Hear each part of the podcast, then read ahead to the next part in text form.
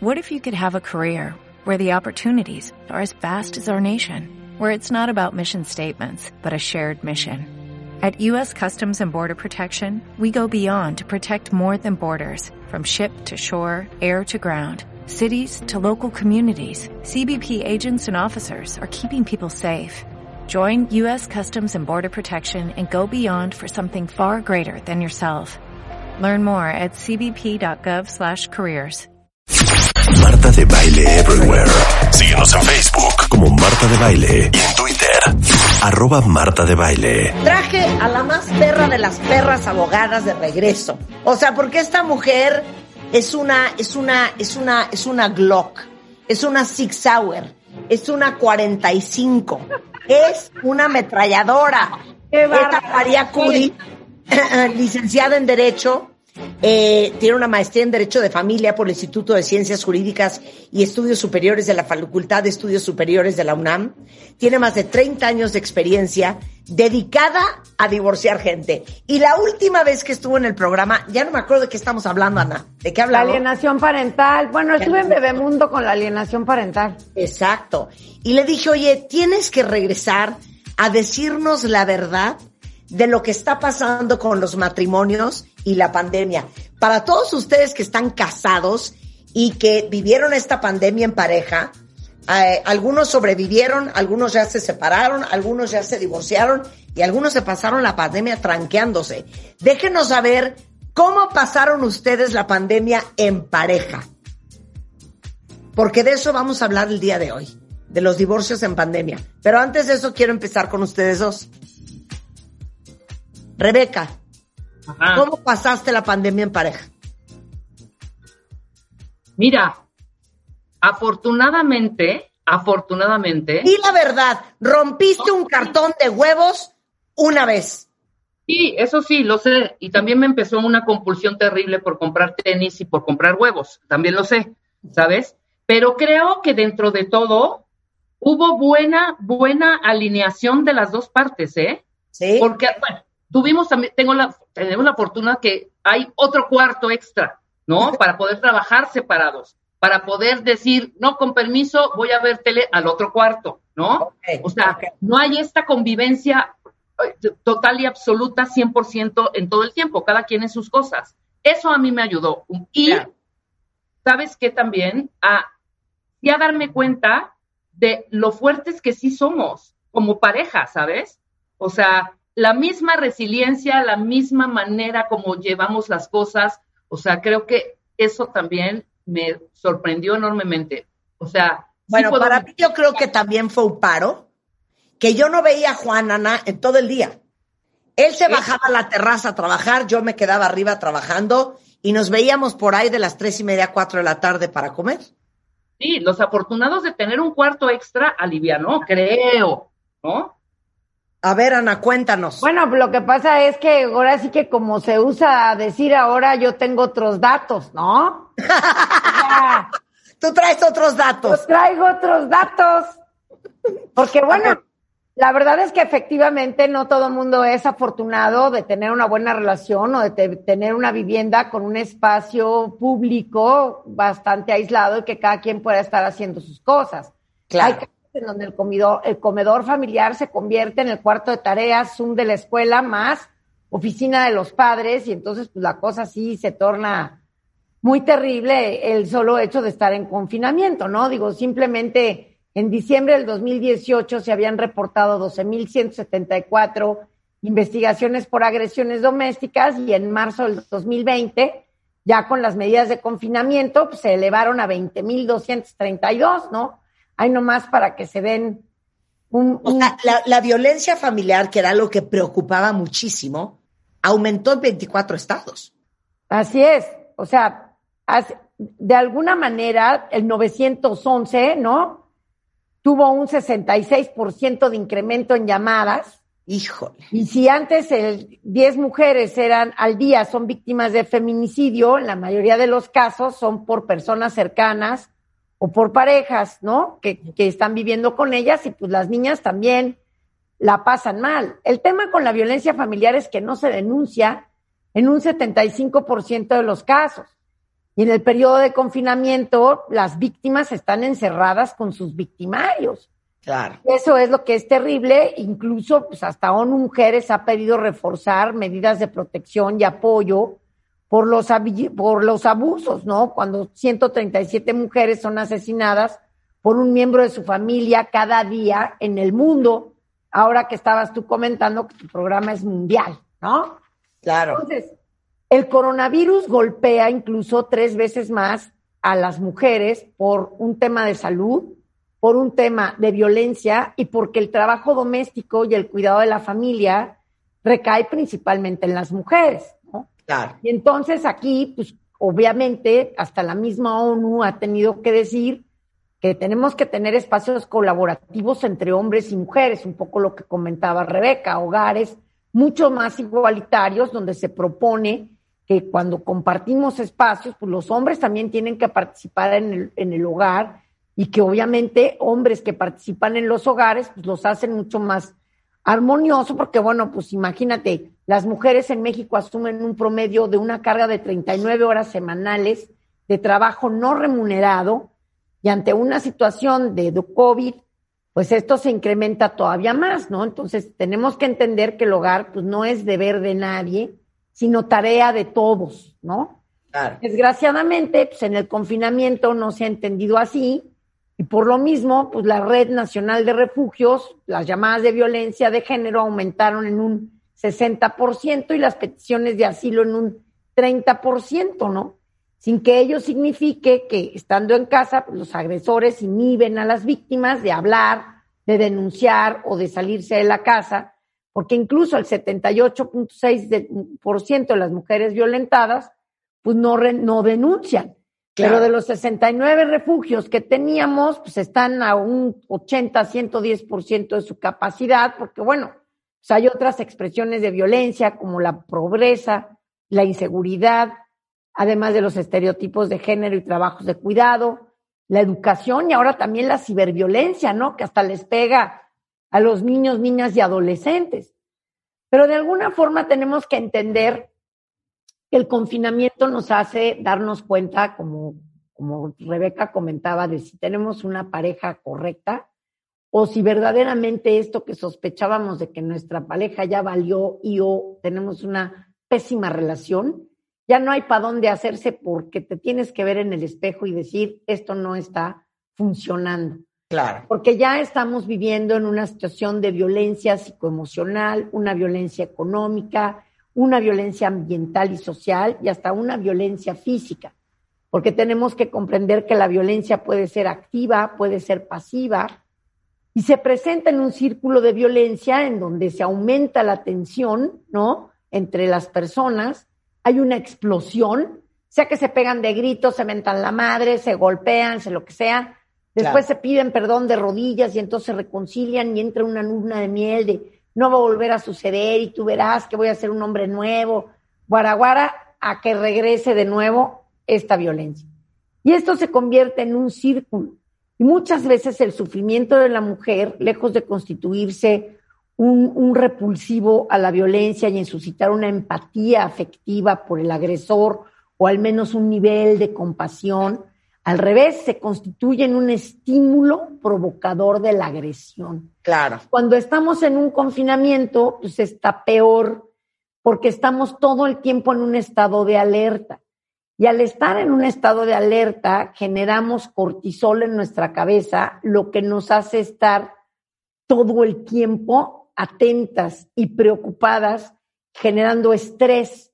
Y esto hace que nos sintamos a un nivel de supervivencia y por lo mismo nos da un síndrome postraumático y no nos damos a veces cuenta que estamos en peligro dentro de nuestra integridad física, psicológica. Y esto no nada más afecta a mujeres, también afecta a mujeres embarazadas, a las migrantes y a los adultos mayores. No Claro. se crean, pues los adultos mayores también están en confinamiento y están al cuidado seguramente de su familia, porque no, mamá, ¿cómo te vas a quedar sola en la casa si hay COVID? Mira, mejor te vienes aquí a vivir con nosotros. O simplemente el adulto mayor está todo el día también metido en la casa y entonces las mujeres tienen que atender a los hijos en la escuela Zoom, pero a la abuelita que también tiene otras necesidades. más el marido que no ha podido salir y o que perdió su trabajo, ¿no? Porque eso también genera muchísimo estrés. ¿Cuánta gente no por el COVID ha perdido su trabajo? Entonces, las mujeres se quedan con el agresor. Claro. Al final de cuentas, no se suelen realizar las denuncias. Hay una conducta continua de este círculo de violencia y tenemos que entender que pues estos son factores comunes porque todas las mujeres sienten lo mismo, ¿eh? Y las mujeres no solamente son las afectadas, como decíamos, sino que los niños y los jóvenes que se están encontrando en el hogar también son víctimas de esta violencia y también están en un estado de, alerta, también sufren traumas crónicos y también tienen una afectación en su desarrollo neurofisiológico. En estas épocas de confinamiento se intensifica la violencia en los hogares y aumenta el trabajo en el hogar para la mujer y pensaríamos que el hogar pues, es el espacio más seguro, ¿no? Y sin embargo, se estima incluso que el abuso sexual infantil ha aumentado también en un 95% porque los agresores sexuales infantiles están personas cercanas y son de la familia. Por lo mismo, pues no podemos minimizar la violencia, tenemos que mantener contacto con familiares y amigos, con redes de apoyo y tener un grupo para tener pues, una clave, un emoji en el momento en el que nos están violentando para poder pedir ayuda y hay que tener preparada una bolsa de huida o de emergencia, ¿no? Llamar al 911 incluso de manera anónima y ofrecer el resguardo de la víctima si ustedes están oyendo que hay, que hay víctimas, ¿no? Pero bueno. pero dime una cosa, en tu experiencia, Ana, en 30 años, ¿has tenido casos de violencia? Muchísimos. Muchísimos, ok. Muchísimos y desgraciadamente por este cortisol y este estrés que se vive constantemente, muchas veces las mujeres no se dan cuenta que están siendo violentadas. Es importante eh, explicar. Piensa en un caso que hayas tenido. Cuéntanos cómo sucede y por qué, sobre todo, Ana, legalmente es complicado Legalmente es muy complicado por lo mismo, porque las mujeres eh, no están pensando saludablemente. Han estado viviendo en un estado de estrés tal que muchas veces no son capaces de tomar decisiones porque tienen la autoestima por debajo de la mesa. Han estado tanto tiempo violentadas que efectivamente le han dado tanto poder a su agresor y le tienen tanto miedo a su agresor que no se atreven a llevar a cabo las acciones legales que necesitan hacer no se preparan para la guerra y no hacen absolutamente nada para defenderse. Al revés, todo el tiempo lo están disculpando, todo el tiempo lo están protegiendo. Muchas veces les tengo que decir a mis clientes, oye, pues si tu marido no necesita un abogado, ya te tiene a ti, tú ya lo estás protegiendo, ya lo estás defendiendo tú, porque la primer consigna es no se vaya a enojar, porque en el no se vaya a enojar, ¿no? Porque demandemos nuestros derechos, porque presentemos una demanda de divorcio, porque nos preparamos para la guerra. Porque para que tú puedas presentar y iniciar un divorcio, tienes que prepararte para la guerra. ¿Qué es lo primero que te va a preguntar a ti un juez que no te conoce de absolutamente nada? Te va a preguntar, a ver, señora, ¿y usted cómo vive? ¿Cómo es su vida diaria? ¿Qué gasta usted para vivir? ¿Cuánto gasta de luz, de gas, de teléfono en transportarse? ¿Tiene usted una empleada doméstica? ¿Viaja usted? ¿Anda en transporte público? ¿Cómo es su vida? Y si no tenemos nuestra vida documentada, no tenemos manera de decirle al juez cuánto necesitamos, cómo vivimos, en qué gastamos, a qué colegio van nuestros hijos, cuánto gastamos en comida, en súper, en ropa, Con en comprobantes. ¿Eh? Con comprobantes. ¿Con comprobantes? Pues sí, a ver, los abogados papelito habla. Aunque sea cibernético, pero papelito habla. Nosotros tenemos que tener documentos de, de, cómo es tu vida diaria. Tu vida diaria significa en materia legal pensión alimenticia. ¿Qué necesitas tú guardar? Notas, tickets, documentos, estados de cuenta para demostrarle al juez cuánto necesitas tú para vivir. Si además adquirimos bienes en nuestro matrimonio o en nuestra unión, poder tener la, de, la demostración de qué bienes adquirimos durante nuestro matrimonio, si tenemos la escritura, el predial, alguna forma en la que podamos demostrar que tenemos bienes a nuestro nombre o que nuestro esposo tiene bienes a su nombre para poder demostrar el nivel patrimonial.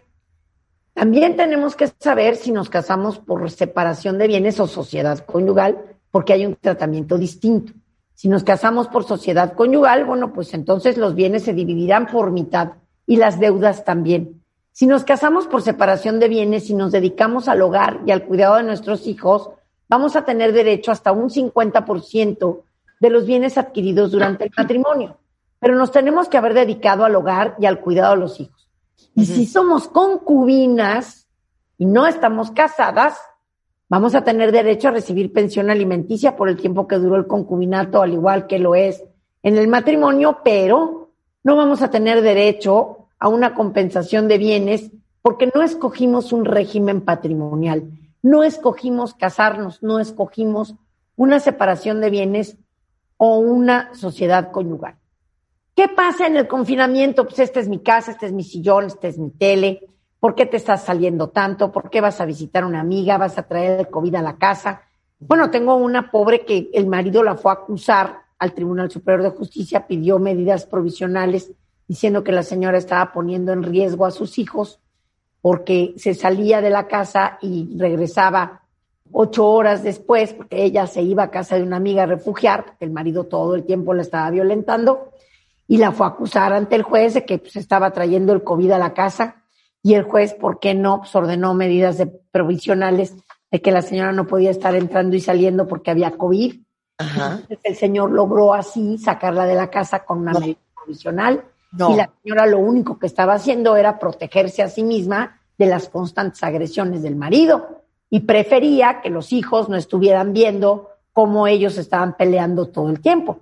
Porque, ¿por qué no? Pues la Suprema Corte de Justicia ya sacó una tesis aislada de jurisprudencia donde dice que tratándose del régimen de visitas entre padres divorciados, pues hay que privilegiar la salud de los chamacos y que, pues, que mejor no salgan, que se queden en su casa, que hablen con el otro progenitor vía Zoom, vía WhatsApp, así como estamos platicando nosotras, y que no vayan y vengan de una casa a la otra. Y entonces esto autoriza a todos los alienadores parentales que pues es a como que hagan lo que se mayo, ¿no?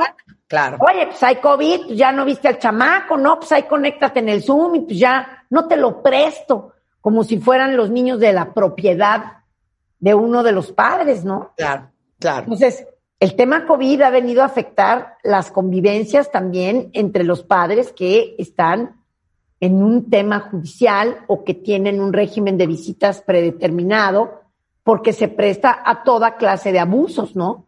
Incluso también, pues hay gente que muda su domicilio porque viven, como comentábamos, en un departamento muy pequeño en donde no hay eh, espacio para todos y entonces se van a casa de la mamá, del papá, del tío, de la prima y entonces, por supuesto, el régimen de visitas que te quedaba a una cuadra, pues ahora resulta que si quieres ir a ver a tus chamacos, pues estás a una hora de distancia y además estás en casa de la hermana, de la tía, de la prima, porque ahí hay jardín, porque ahí hay no sé qué, y entonces los niños juegan con otros niños porque hay jardín, porque ya llegaron todos los sobrinos, pero al papá pues no le permiten ver a los niños, ¿no?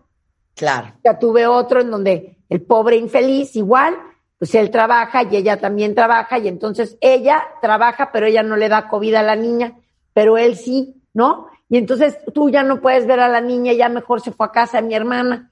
Oye, no, pero en casa de tu hermana hay cuatro niños más, pues ahí se va enfermar más la niña, ¿no? Tiene más peligro de contagio y pues entra y sale mucha más gente. No, pues tú ya no, porque estás trabajando y entonces ya no te toca. Entonces, desgraciadamente, esta situación de pandemia, no solamente pues es la, la pandemia en sí, en donde efectivamente es una enfermedad de la que nos podemos morir y que tenemos que tener todas las medidas de protección y todo esto, sino que el COVID ha permitido a las personas violentas a violentar todavía más a través del pretexto del COVID.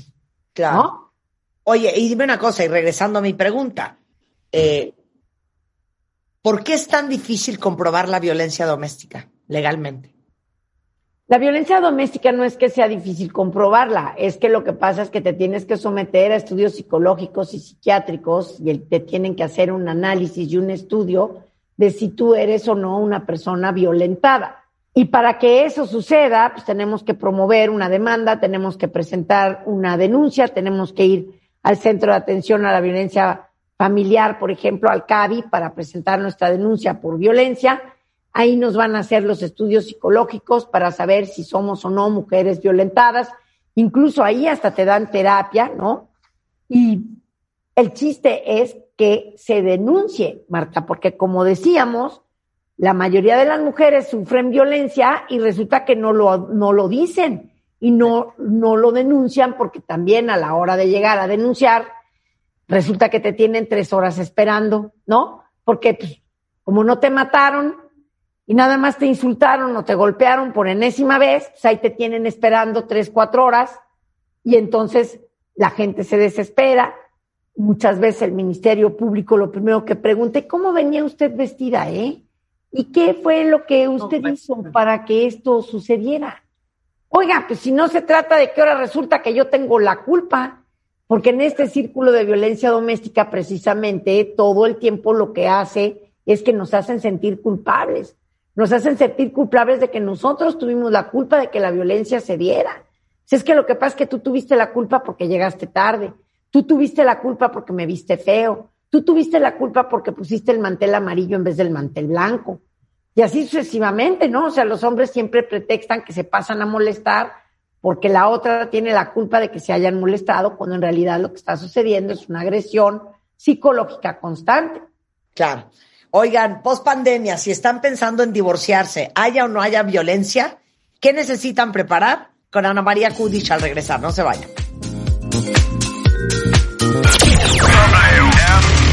Entra a wradio.com.mx. Checa más información de nuestros invitados, especialistas, contenidos. Y escucha nuestro podcast, Marta de Baile W. Estamos donde estés. Les traje a una de las más picudas de las picudas del país, es Ana María Kudish. Es abogada, maestra en Derecho de Familia, tiene 30 años de experiencia en Derecho Familiar. Y estamos hablando del divorcio, la violencia en la pandemia. Antes del corte, le quería yo preguntar a Ana María, para todos ustedes, en tu experiencia, ¿cuál es la solución? ¿Qué les dirías a todas las mujeres que están en esa situación? Que sí denuncien, que sí reclamen, que sí presenten medidas prejudiciales, que sí busquen un abogado que las represente y que las defienda, que sí hagan valer sus derechos y que no permitan que el maltrato continúe, que no les den a los agresores ese mágico poder de seguirlas maltratando. Porque si no ponemos un límite a la violencia, la violencia va a continuar y a continuar y a continuar. Y que tengan en su cabeza que el que no denuncia, nadie lo puede ayudar.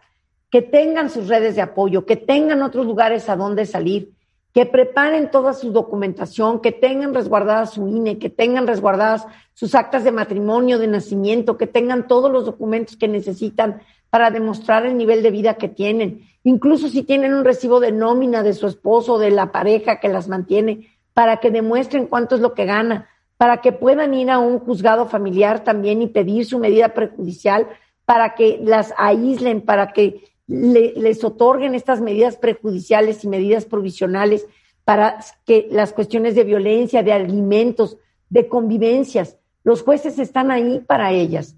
El chiste es que, pues sí, no van a ser las únicas, van a tener que esperar, van a tener que tener paciencia y van a tener que denunciar para que puedan tener éxito. Porque base, parte del éxito de que la violencia se queda, pues es porque no hacemos nada, por lo complicado que es. Necesitas preparar primero tu independencia emocional.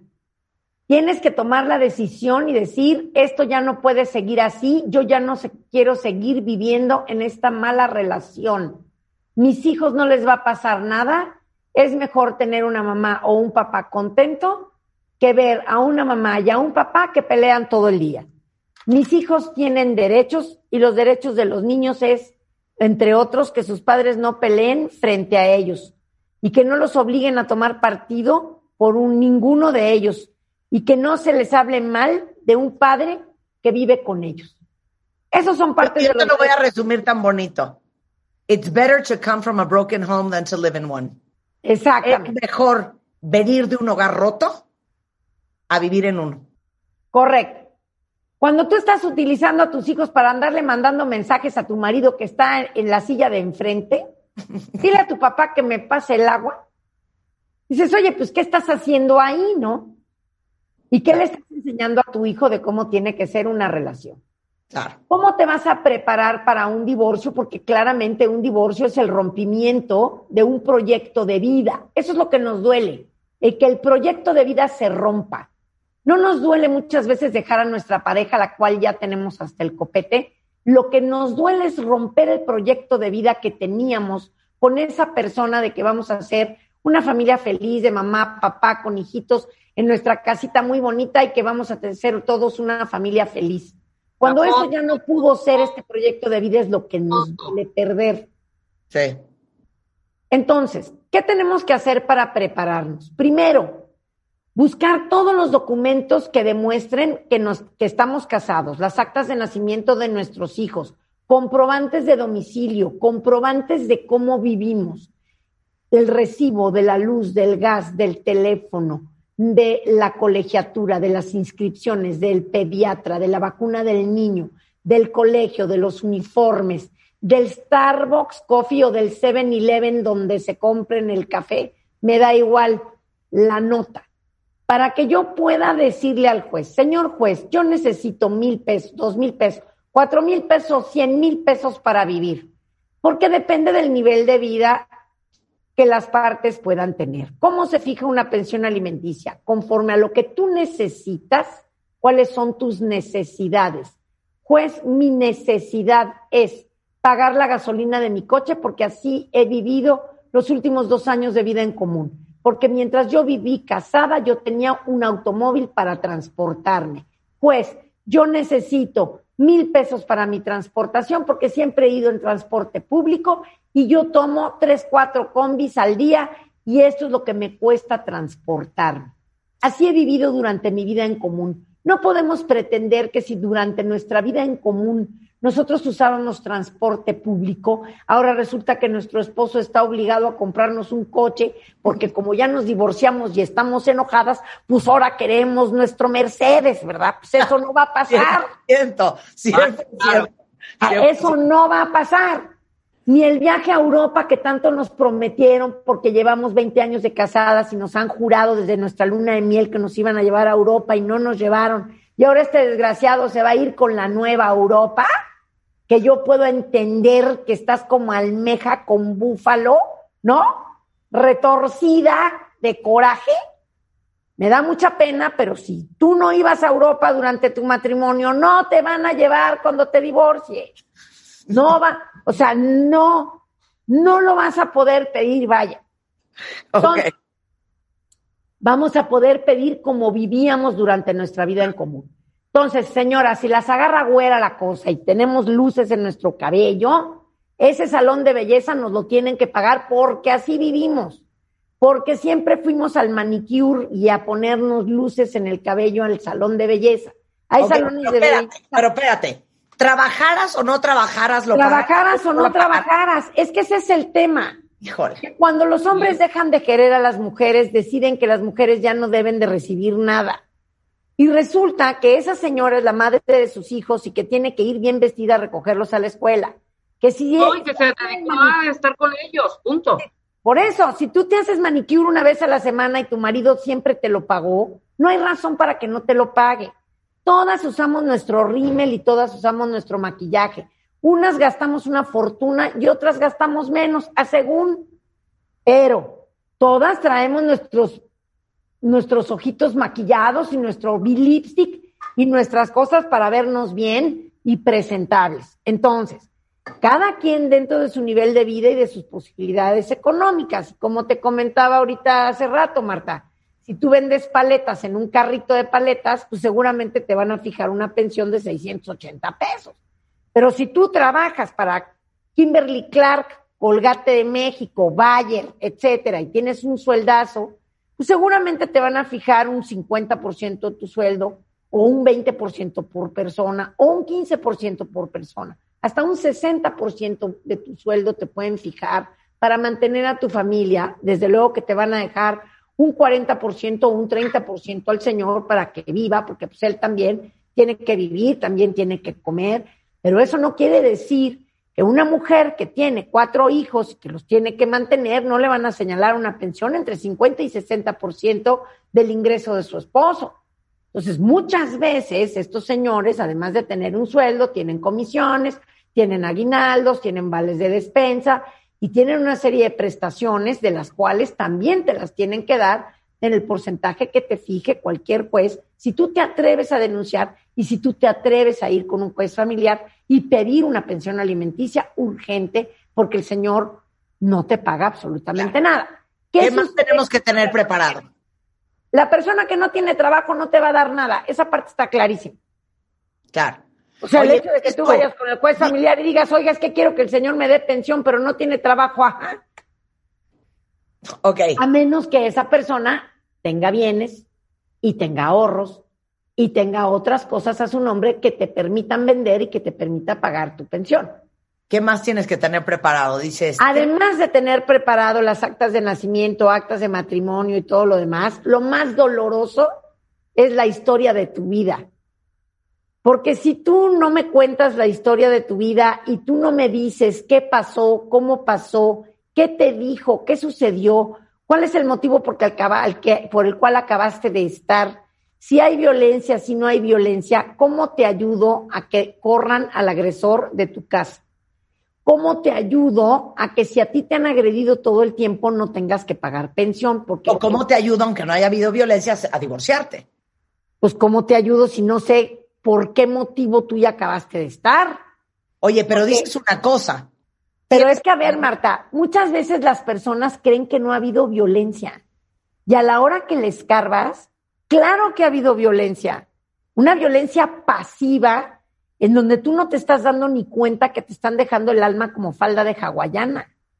Porque un, un, un no hacer, un no trabajo, no estudio, no traigo dinero, no pago lo que me corresponde, no cumplo mis promesas, no te participo mis decisiones económicas porque no te estoy tomando en cuenta en todas las decisiones importantes de mi vida.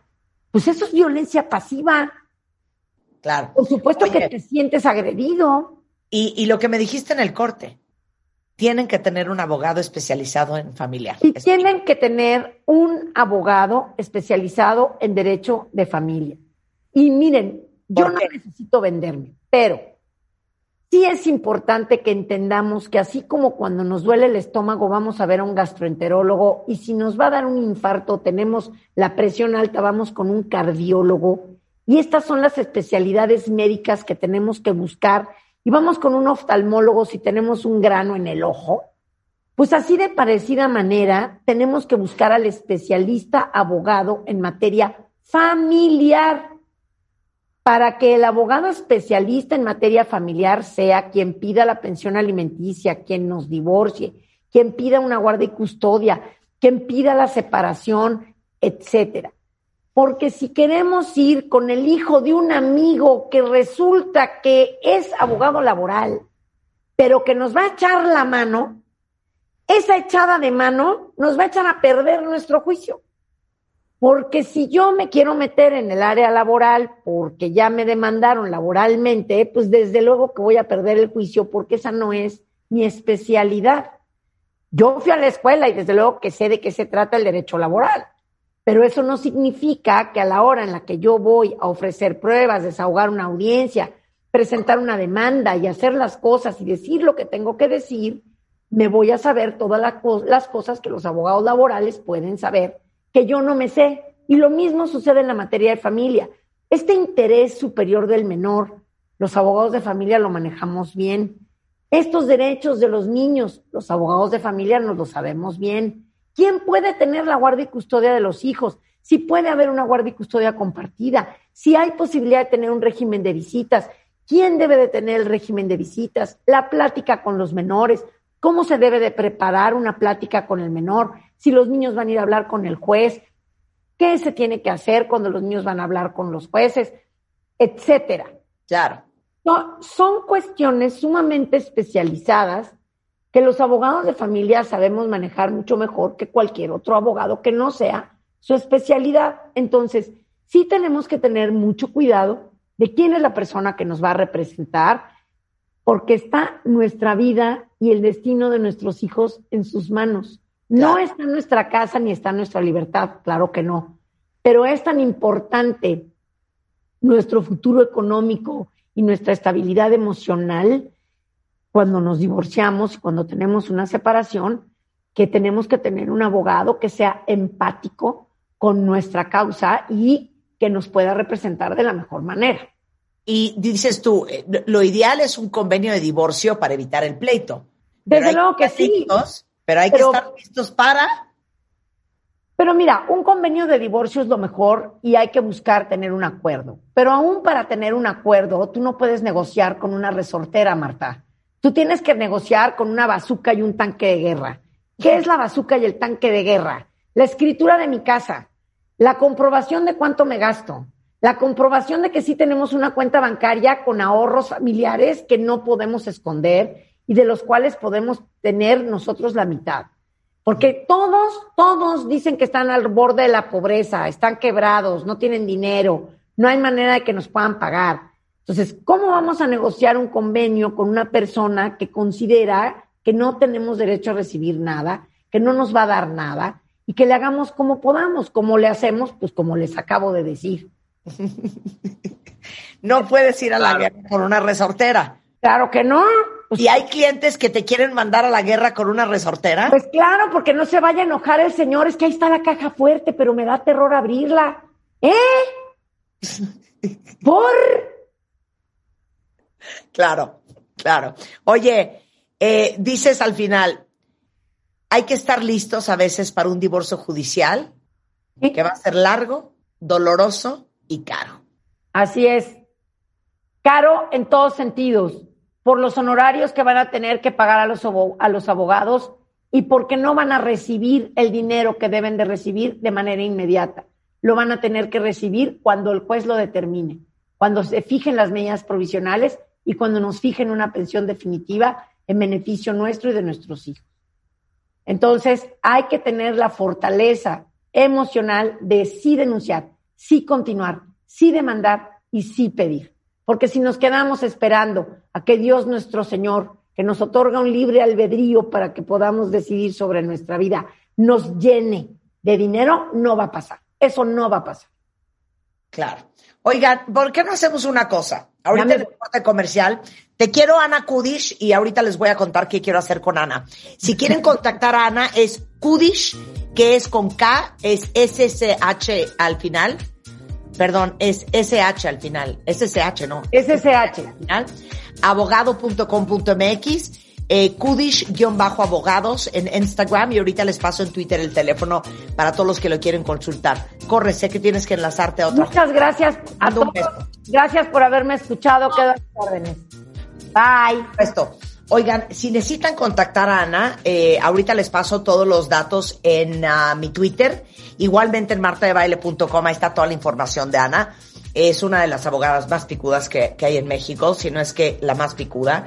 Eh, y le acabo de pedir en el corte comercial cuentavientes que quiero hacer tres programas con ella. Quiero hacer uno en donde volvamos a hablar del tema de divorcio más a fondo porque veo que muchos tienen muchas dudas en Twitter sobre pensión alimenticia, sobre el trabajo del susodicho, de las susodichas, sobre las concubinas, etcétera, etcétera.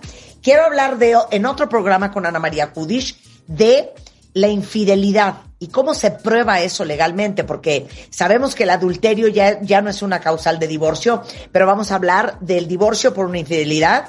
Quiero hablar de la pensión alimenticia y también quiero hablar de la guardia y custodia y de los derechos de visitas de los niños este, eh, en las próximas semanas. Entonces, vamos a hacer eso con Ana Kudish y si alguien la necesita, igualmente la pueden contactar. De cualquier manera, déjenme decirles, ahorita que tocamos el tema de violencia intrafamiliar, eh, el Consejo Ciudadano eh, acaba de poner a sus órdenes apoyo jurídico y psicológico. Acabo de tuitear la línea de seguridad y el chat de confianza, que por si alguien lo necesita es un WhatsApp y es 55 55 33 55 33. Lo vuelvo a repetir.